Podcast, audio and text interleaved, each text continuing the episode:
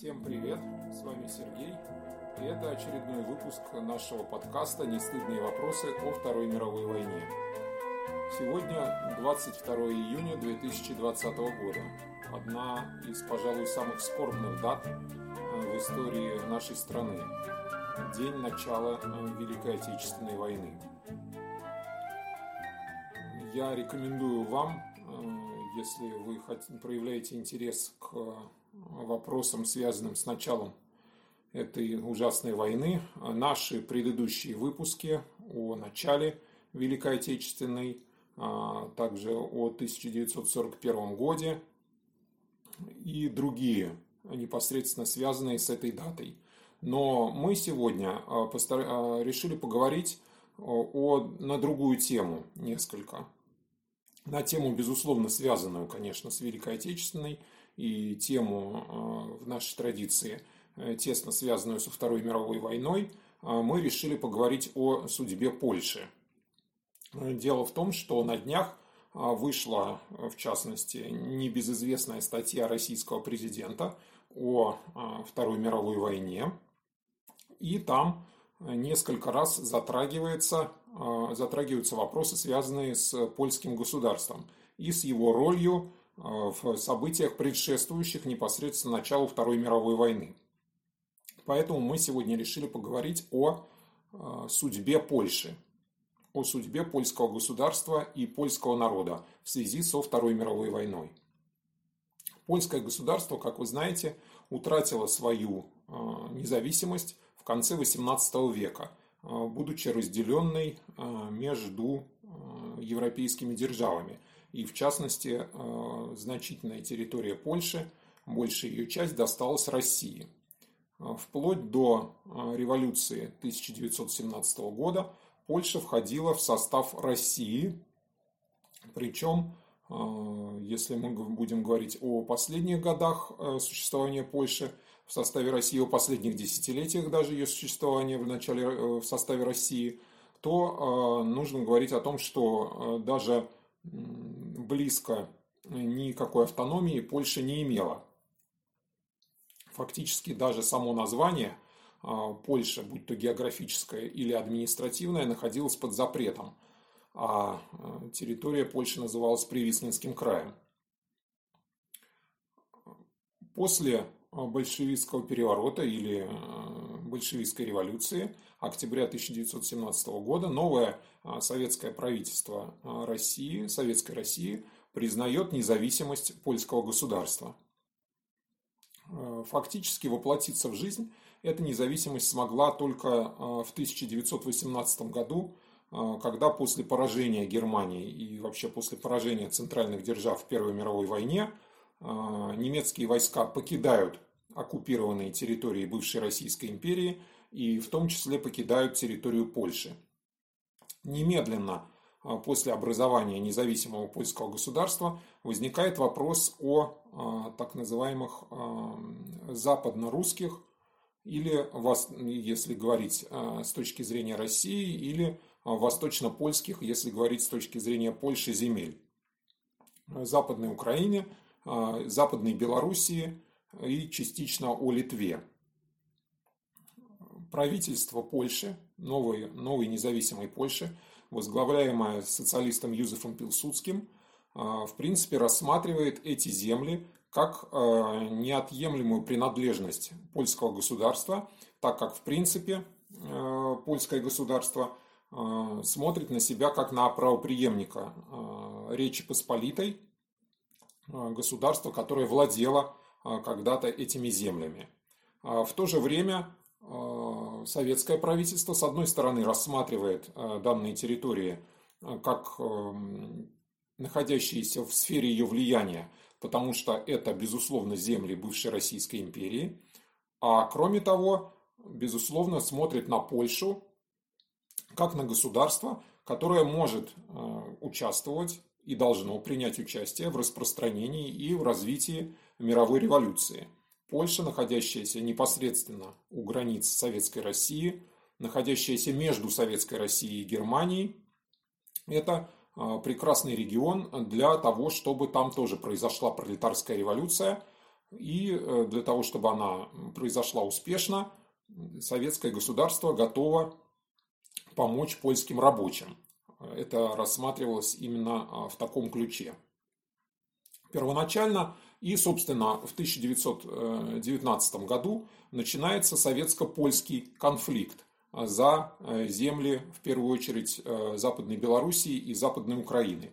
Ну, мы не будем подробно на нем останавливаться. Вначале можно говорить о том, что польской армии сопутствует успех. Она успешно продвигается на восток, захватывает значительную часть территории Советской Белоруссии и Украины. Объясняется это тем, что а, Красная Армия значительно занята а, в это время на юге а, борьбой с белыми армиями, в первую очередь с Деникиным, и, собственно, не может уделить каких-то значительных сил для того, чтобы действовать против Польши. Однако в 1920 году, после разгрома белых армий, ситуация кардинально меняется, и сосредоточив значительные силы, Красная армия начинает наступление против польских войск, а, очищает от них а, занятые украинские и белорусские территории и, собственно, останавливается не только Красная армия, но и руководство большевистское, останавливается перед вопросом, стоит ли наступать дальше, собственно, на польские земли. Вопрос этот э, в результате решается положительно. Да, нужно наступать по той простой причине, что а, после тяжелых поражений а, на Украине и в Белоруссии, а, во-первых, польская армия в значительной степени обескровлена, а во-вторых, безусловно, польский пролетариат протянет руку помощи пролетариату советскому, пролетариату российскому, и таким образом в Польше победит пролетарская революция, и сама Польша присоединится к этому всемирному движению развитию э, пролетарских революций по э, миру. Э, и, ну и, конечно, это, безусловно, рассматривался вопрос в том ключе, что это окажет свое воздействие на пролетарскую революцию в Германии. Однако решительное наступление Красной Армии, не подкрепленное достаточными ресурсами, а во-вторых, достаточно авантюрное, наступление на Варшаву а, внезапно остановлено а, решительными действиями польской армии. Происходит так называемое чудо на Висле. Наступающая Красная Армия разгромлена и вынуждена она отступить со значительными потерями. В результате Рижского мира, заключенного между правительствами Польши и Советской России, территории Западной Украины и Западной Белоруссии остаются в составе польского государства, не говоря уже о, собственно, польских территориях. Такая э, предыстория э, отношений Советской России с Польшей, она, безусловно, накладывает э, отпечаток на вообще все отношения между Польшей и Советской Россией в 20-е, 30-е годы 20 века. Польша в СССР рассматривается как безусловный потенциальный враг, э, таким же образом на Советский Союз э, смотрят и из Польши. Э, нужно понимать, что положение Польши по результатам Версальского мира, оно представляется достаточно неустойчивым в том плане, что Польше переданы значительные территории с немецким населением – во-первых, Польша получает так называемый Гданьский коридор, то есть выход к морю, и город Данцик, который первоначально объявляется вольным.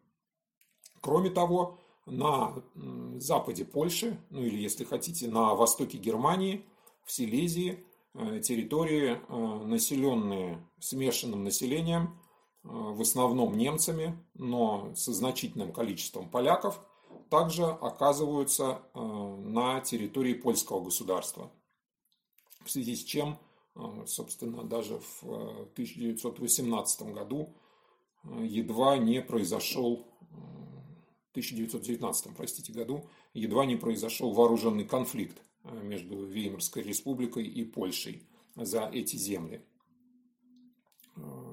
Как мы помним, территория бывшей Австро-Венгерской империи, она была разделена в значительной степени волюнтаристски между вновь образованными европейскими государствами. Это вызвало массу Э, территориальных споров, э, взаимных территориальных споров и претензий. И действительно, э, если говорить о том, что это была мина замедленного действия под вообще всю Версальскую систему, то да, ситуация с Польшей здесь достаточно показательна.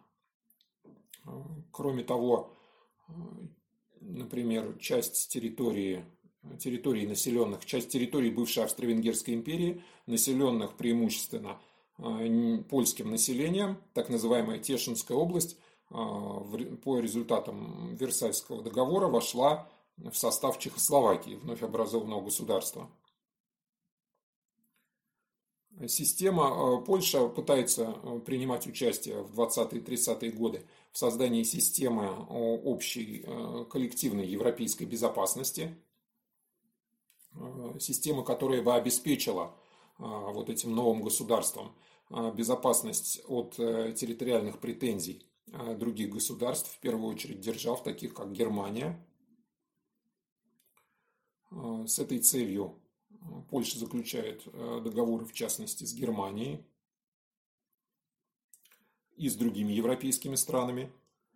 Но для нас важно сейчас то, что по результатам так называемого Мюнхенского сговора, то есть э, договора между а, Великобританией, Францией, Германией и Италией 1938 года, Польша получает э, в свой состав э, часть Чехословакии, вот эту самую Тешинскую область. Это, этот раздел Чехословакии, ну, еще не окончательный, но существенно важный для а, дальнейших событий, казалось бы, а, может действительно поставить а, Польшу в ряд государств, ответственных за развитие событий, которые последуют несколько позже, то есть э, событий начала Второй мировой войны. Что произошло в данном случае? территория, которая действительно в значительной степени а, была населена польским населением, отошла к Польше, а, которая воспользовалась, безусловно, слабостью а, чехословацкого государства в результате вот э, этого договора, по которому Судетская область, то есть область, населенная преимущественно немцами, отошла к Германии – В дальнейшем э, действительно э, эти события неоднократно ставились польскому государству в вину, но э, мы сейчас постараемся рассмотреть вопрос о том, насколько, есть ли какая связь, ну то есть как, каким образом можно сравнить события 1938 года, то есть события так называемого Мюнхенского сговора, с событиями 1939 а, года, непосредственно предшествовавшими началу Второй мировой, с событиями, связанными с заключением советско-германского договора пакта Молотова-Риббентропа. Действительно, по условиям Мюнхенского сговора Польша получает территорию другого государства. Однако другие европейские державы, участвовавшие э, в заключении э, этого договора, преследовали цели умиротворения. Конечно, в э, своих намерениях они жестоко ошиблись. Умиротворения не произошло. Однако мы должны помнить, что целью этого договора со стороны западных держав было достижение мира в Европе. Ни Франция, ни Англия никаких территориальных приобретений по результатам этого договора не получили. Получила их э, только Герма... Получили их только Германия и Польша. Если же мы э, вспомним э, ну, хотя бы наш выпуск о пакте Молотова-Риббентропа, то результатом заключения этого пакта в значительной степени и явилось начало Второй мировой войны. Собственно, заключение договора о ненападении и секретных, подписание договора о ненападении и секретных протоколов к нему стали, развязали руки гитлеровской Германии для начала наступления на Польшу, для начала войны в Европе. Советский Союз по, результату, по условиям пакта, вернее, в первую очередь по условиям секретных протоколов к этому пакту, получал права на восточную часть Польши, причем по договору не только на западноукраинские и западно-белорусские земли, но и также на территории, населенные непосредственно польским населением. В этой статье российского президента, которую я уже упоминал, говорится о том, что в результате Советский Союз совершил некий жест доброй воли, отказавшись от занятия территорий, собственно, польским населением, хотя договор предоставлял, договор с Германией предоставлял ему такое право. Ну, если мы можем говорить о том, что к данному договору, особенно к его секретным протоколам, в принципе, подходит понятие права. По большому счету, он выглядел, конечно же, и являлся, по сути, попранием международного права, а не его утверждением. Но, тем не менее, Советский Союз отказывается от занятия польских земель. Первоначально ему предназначались территории чуть ли не до самой Варшавы. Однако мы должны понимать, что произошло это не бескор... происходит это не бескорыстно со стороны Советского Союза, потому что по дополнительному секретному протоколу к договору о дружбе и границе между Германией и СССР, который заключен после раздела Польши, в обмен на, собственно, польские земли, которые теперь отходят Германии, Советский Союз получает Литву. То есть, ну, не саму Литву, конечно, а приоритет в Литве. То есть, речь идет об обмене территорий. Насколько Советский Союз поступил правомочно в отношении Польши, вступив на ее территорию и заняв часть польских земель, ну, тех самых населенных в основном украинцами и, украинцами и белорусами. Помимо того, что, ну, если мы отойдем от э, тех пунктов секретных протоколов, которые разрешали, если можно так выразиться, Советскому Союзу это сделать, нужно сказать э, обязательно о том, что эм, Советский Союз знал, безусловно, о том, что э, Польша заключила э, военный союз с Англией и Францией согласно весной 1939 года, согласно условиям которого эти две державы обязаны были вмешаться в войну в том случае, если Польша станет объектом агрессии какого-либо иностранного государства. И мы знаем, что Англия и Франция действительно объявляют войну Германии. Умиротворением Гитлера больше никто заниматься не собирается. А фактически боевые действия не начинаются.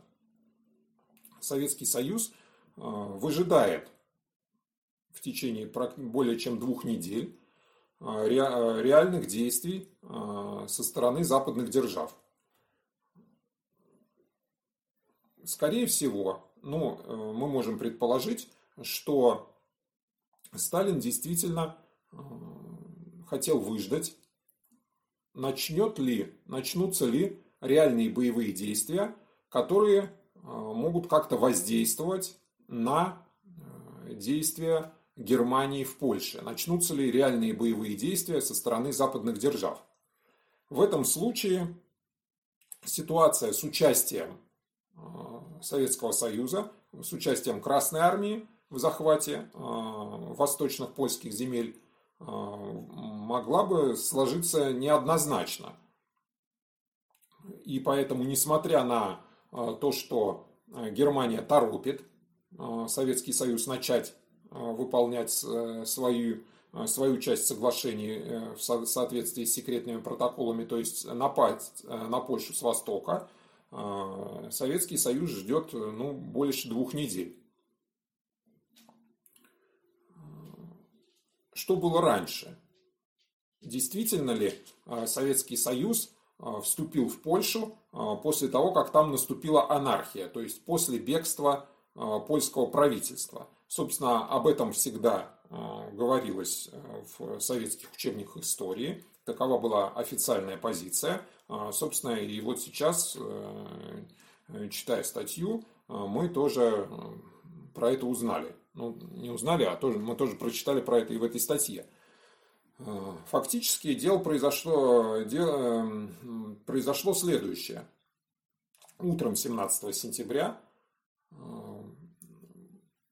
польскому послу в Москве был предъявлен а, фактически ультиматум, в котором говорилось о том, что а, польского правительства больше не существует, в связи с чем советское правительство не считает себя связанным какими-либо обязательствами в отношении Польши, ранее достигнутыми, и в целых соблюдения собственных интересов имеет право начать действия, собственные действия в Восточной Польше ради блага а, населяющих а, эту территорию народов.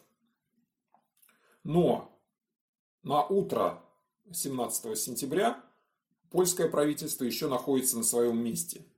То есть а, оно еще никуда не убежало, оно еще выполняет свои обязанности.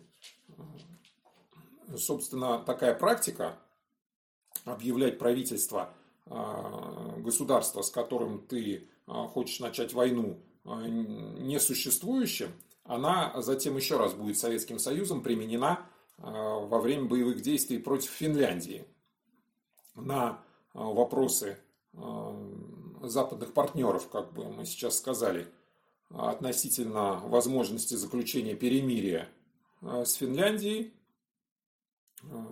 Председатель Совета народных комиссаров Вячеслав Молотов отвечал, что мы не видим, с кем нам нужно идти на перемирие и с кем заключать э, какие-либо э, соглашения, потому что финского правительства не существует.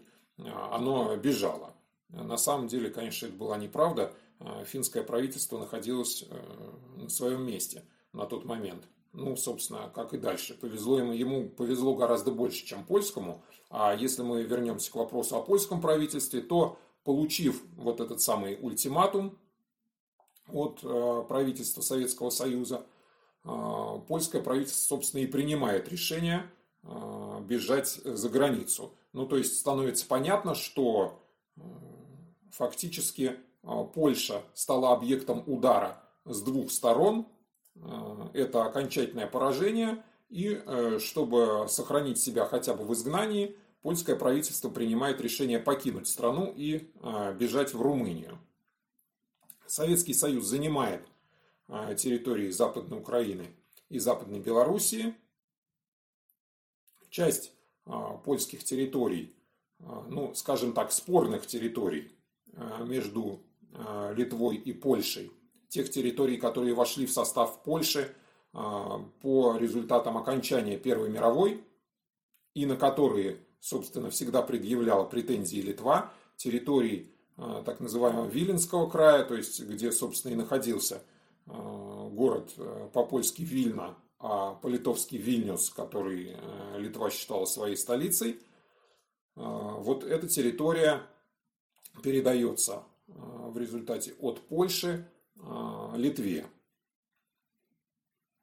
А украинские и белорусские территории присоединяются к соответствующим советским республикам СССР политика э, Советского Союза на занятых э, территориях, э, на вновь присоединенных территориях бывшей Польши, это как тогда говорили, бывшая Польша. Она заключается, безусловно, в советизации, в скорейшей советизации этих территорий. И в первую очередь осуществляются репрессии против бывших представителей польской государственной власти, чиновников, полицейских, священников, вообще зажиточная буржуазии местной, значительное количество представителей этих слоев репрессировано, отправлено в лагеря в советские, на территориях, вновь присоединенных территориях активно насаждается советская власть со всем, что ей сопутствует. И мы должны упомянуть, безусловно, историю, трагическую историю польских офицеров, оказавшихся в плену у Советского Союза. По меньшей мере 5 тысяч польских офицеров, но там были не только непосредственно армейские офицеры, какое-то количество также чиновников польских. Так вот, по меньшей мере 5 тысяч человек, согласно тайным секретным решениям советских властей, расстреляны в первую очередь в Катынском лесу, но также еще и в некоторых других пунктах, где они содержались на территории Советского Союза. История эта всплывет во время Второй мировой войны. Захоронения расстрелянных польских офицеров будут обнаружены находящимися на немецкой службе польскими солдатами. Германия постарается эту историю максимально использовать, разумеется, в пропагандистском ключе. Комиссия Красного Креста, приглашенная немецкой стороной, изучит эти захоронения. Ответственность за расстрелы будет возложена на советскую сторону. Однако после окончания Второй мировой войны, то есть после э, возвращения этих территорий по мере наступления э, Красной Армии, э, Советский Союз произведет обратное действие, скажем так, ответственность за расстрел польских офицеров в Катыни, ну, факт расстрела не подвергается сомнению ни той, ни другой стороне, стороной, но ответственность будет возложена уже на Германию. И именно таком ключе вся эта история и будет восприниматься вплоть э, практически до распада Советского Союза в 1991 году. И только после, э, вот, э, собственно, в последние годы СССР и в первые годы после его распада будут рассекречены документы, соответствующие, связанные с уничтожением польских офицеров, и правительство России признает факт того, что собственно, эти люди расстреляны по приказу советского руководства.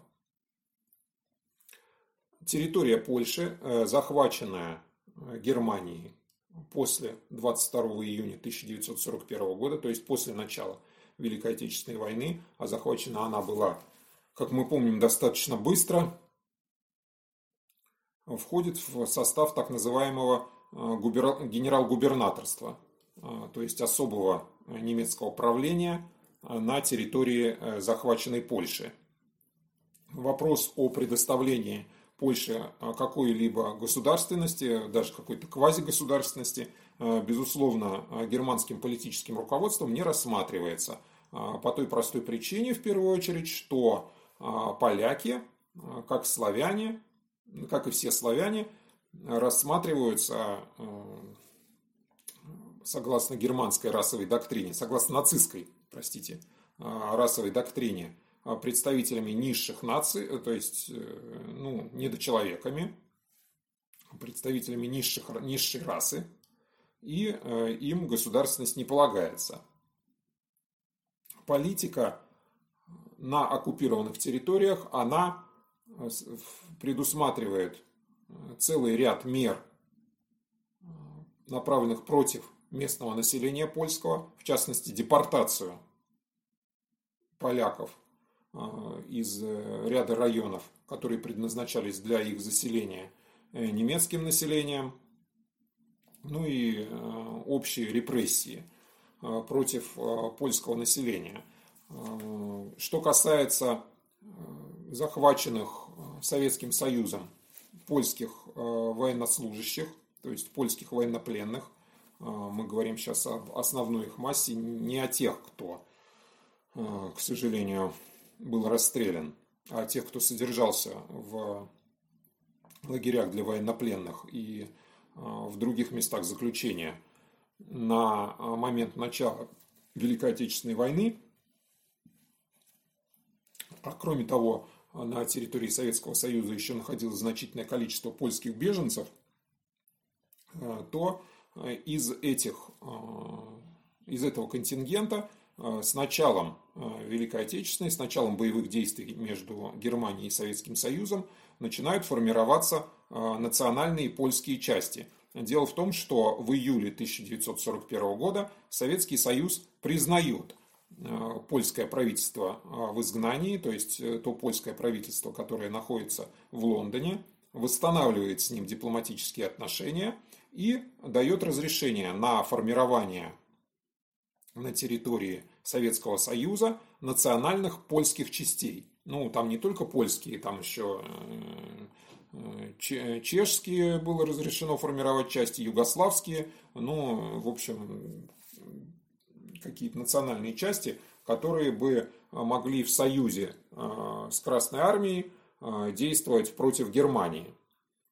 И вот именно из того контингента, который я назвал, то есть польских военнопленных, польских беженцев, а также э, в том числе и граждан э, западной, жителей Западной Белоруссии и Западной Украины польской национальности на территории Советского Союза формируется так, формируется так называемая армия генерала Андерса под командованием польского генерала Андерса. Формируется она в значительной степени на средства, предоставленные Советским Союзом, и э,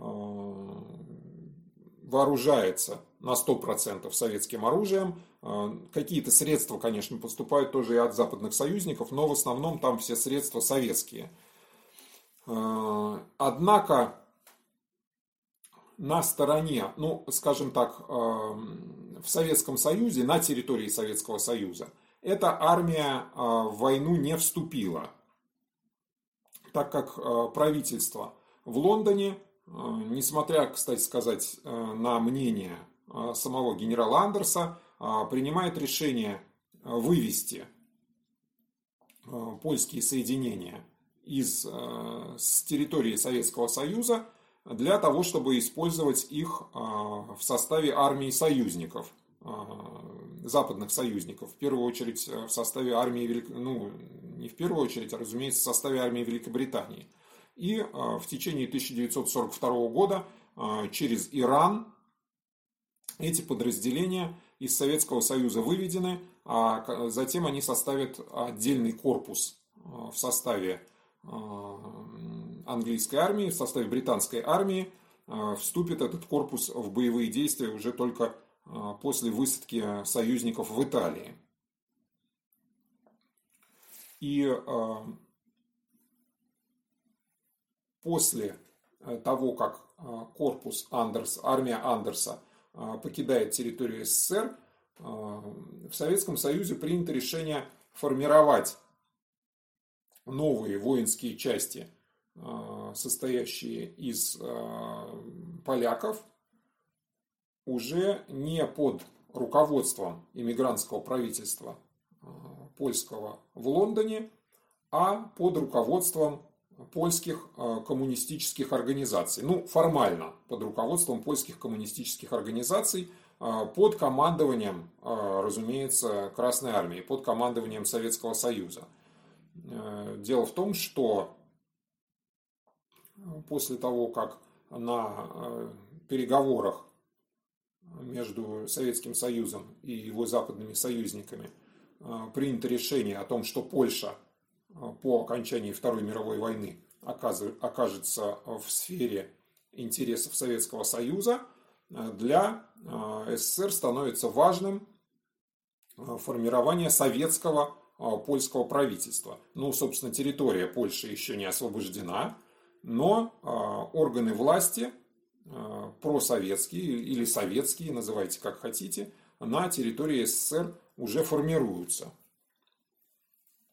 Тем временем, если мы будем говорить о событиях в период Второй мировой, в тот период, когда идет жестокая борьба на Востоке, на территории Советского Союза, на территории Польши развивается польское сопротивление. Польское сопротивление, руководимое в первую очередь э, вот тем самым польским правительством, которое находится в изгнании в Лондоне. На территории Польши действует так называемая армия Краева. Это партизанские а, польские подразделения, воюющие против немцев, а, не только на территории самой Польши, но, скажем, и а, на территории Литвы, вот на территории Виленщины, которые ставят своей задачей освобождение Польши от э, германской оккупации с ориентировкой в первую очередь, конечно, на западных союзников, на Англию и Соединенные Штаты. Летом 1944 года по мере продвижения а, Красной Армии по территории Польши и при приближении Красной Армии к столице Польши, к Варшаве, а, силы армии Краевой в Варшаве поднимают восстание против а, немецких оккупантов. Расчет восставших был, конечно же, на то, что они смогут очистить Варшаву от э, немецких войск, э, а вскоре подойдет э, Красная Армия, которая, безусловно, поможет таким образом избавить польскую столицу от немецкой оккупации, но в то же время, собственно, эта столица будет уже находиться под контролем вооруженных сил Э, законного польского правительства. Э, в то время как в составе э, Красной Армии наступают войска сформированного на территории России к тому времени войска польского. Это, ну, как мы можем сказать, такие прокоммунистические силы освобождения Польши, на которые должно будет опереться будущее польское советское правительство. Однако трудно сказать. Здесь, э, конечно, комплекс причин. Во-первых, в советскому правительству, будем называть вещи своими именами, польская э, иммигрантская власть, э, то есть власть польского правительства, скажем так, не советского, в Варшаве не нужна. Во-вторых, все-таки Красная Армия еще не готова в полной мере к захвату Варшавы. В результате э, восстание это э, жестоко подавлено, гибнет огромное количество мирного, мирного населения, причем не только под бомбами и снарядами, но в первую очередь в результате террора э, немецких частей, которые действуют на территории города террор рассматривался а, представителями немецкой, немецкого командования как средство, которое может воздействовать, служить к умиротворению. Вот это вот возмущение в Варшаве. Ну, разумеется, эффект был обратный. Тем не менее, мы можем говорить о по меньшей мере 20 тысячах гражданского населения Варшавы, которые были уничтожены. Э, немецкими войсками именно вот э, в рамках этой акции устрашения. Э, тем не менее, в результате Варшавское восстание подавлено. По настоянию западных держав, по настоянию Англии в первую очередь, немецкое командование, немецкое правительство вынуждено признать все-таки Э, участников восстания воюющей стороной. И в этом плане они все-таки смогли избежать, э, те, кто э, сложил оружие по окончании восстания, они смогли избежать уничтожения а были помещены в лагеря военнопленных, как военнопленные. В ходе продвижения, вскоре в ходе продвижения Красной Армии на запад, территория Польши полностью очищена от войск, от немецких войск, и политика Советского Союза в отношении а, польского правительства в изгнании а, меняется а, с положительного и союзнического к отношению, безусловно, такому отрицательному. Потому что у Советского Союза уже есть просоветское правительство, которое с точки зрения э, советского руководства и должно э, осуществлять власть э, в освобожденной Польше. Но это уже, конечно, послевоенная история, не имеющая прямого отношения, собственно, к событиям Второй мировой войны. Нужно только добавить, важно добавить, что Польша по результатам советская Польша а, по результатам Второй мировой войны получает обратно те территории э, на востоке, э, на востоке Германии, а, которые а, Германия э, в результате действий 1939 года у нее отвоевала. Виленский край остается в составе Советской Литвы но э, что какие-то из территорий, э, населенных поляками и все-таки оказавшиеся э, в составе Советского Союза в результате действий СССР в сентябре 1939 года, они возвращаются в состав Польши. Польши уже новой, Польши советской. И если говорить о территориальных приобретениях, то ну, помимо, конечно, Западной Белоруссии и Западной Украины, да, нужно об этом упомянуть, разумеется, что они тоже остаются, безусловно, в составе СССР, а, но а, значительно, помимо этого никаких значительных территориальных а, потерь не следует для Польши, наоборот, следуют определенные приобретения. В обмен на безусловное попадание теперь уже целиком и полностью в сферу политического влияния а, Советского Союза. А, в Польше начинает строиться социализм такого самого кондового сталинского типа. Но это уже другая история, уже, собственно, послевоенная. Спасибо вам, что вы нас слушали. Слушайте нас дальше на всех доступных вам ресурсах на Яндекс Музыке, на Google подкастах, на Анкор FM. А, вот э, хочу еще заметить, что а, на таком ресурсе, а, который называется Breaker Audio, www.breaker.audio. Breaker как, breaker как выключатель по-английски. Вот на этом ресурсе тоже наш подкаст представлен, и там есть возможность оставлять комментарии к каждому выпуску. Вот если вдруг вам будет интересно, можно на этот ресурс сходить, э, открыть там наши выпуски и э, писать там комментарии. Кроме того, продолжает действовать наша почта 3w... Э, Ой, да, все правильно, извините. 3w 1939 1945 собака Яндекс.ру. Слушайте наш, нас дальше. Мы будем стараться делать для вас еще другие интересные э, выпуски. До свидания.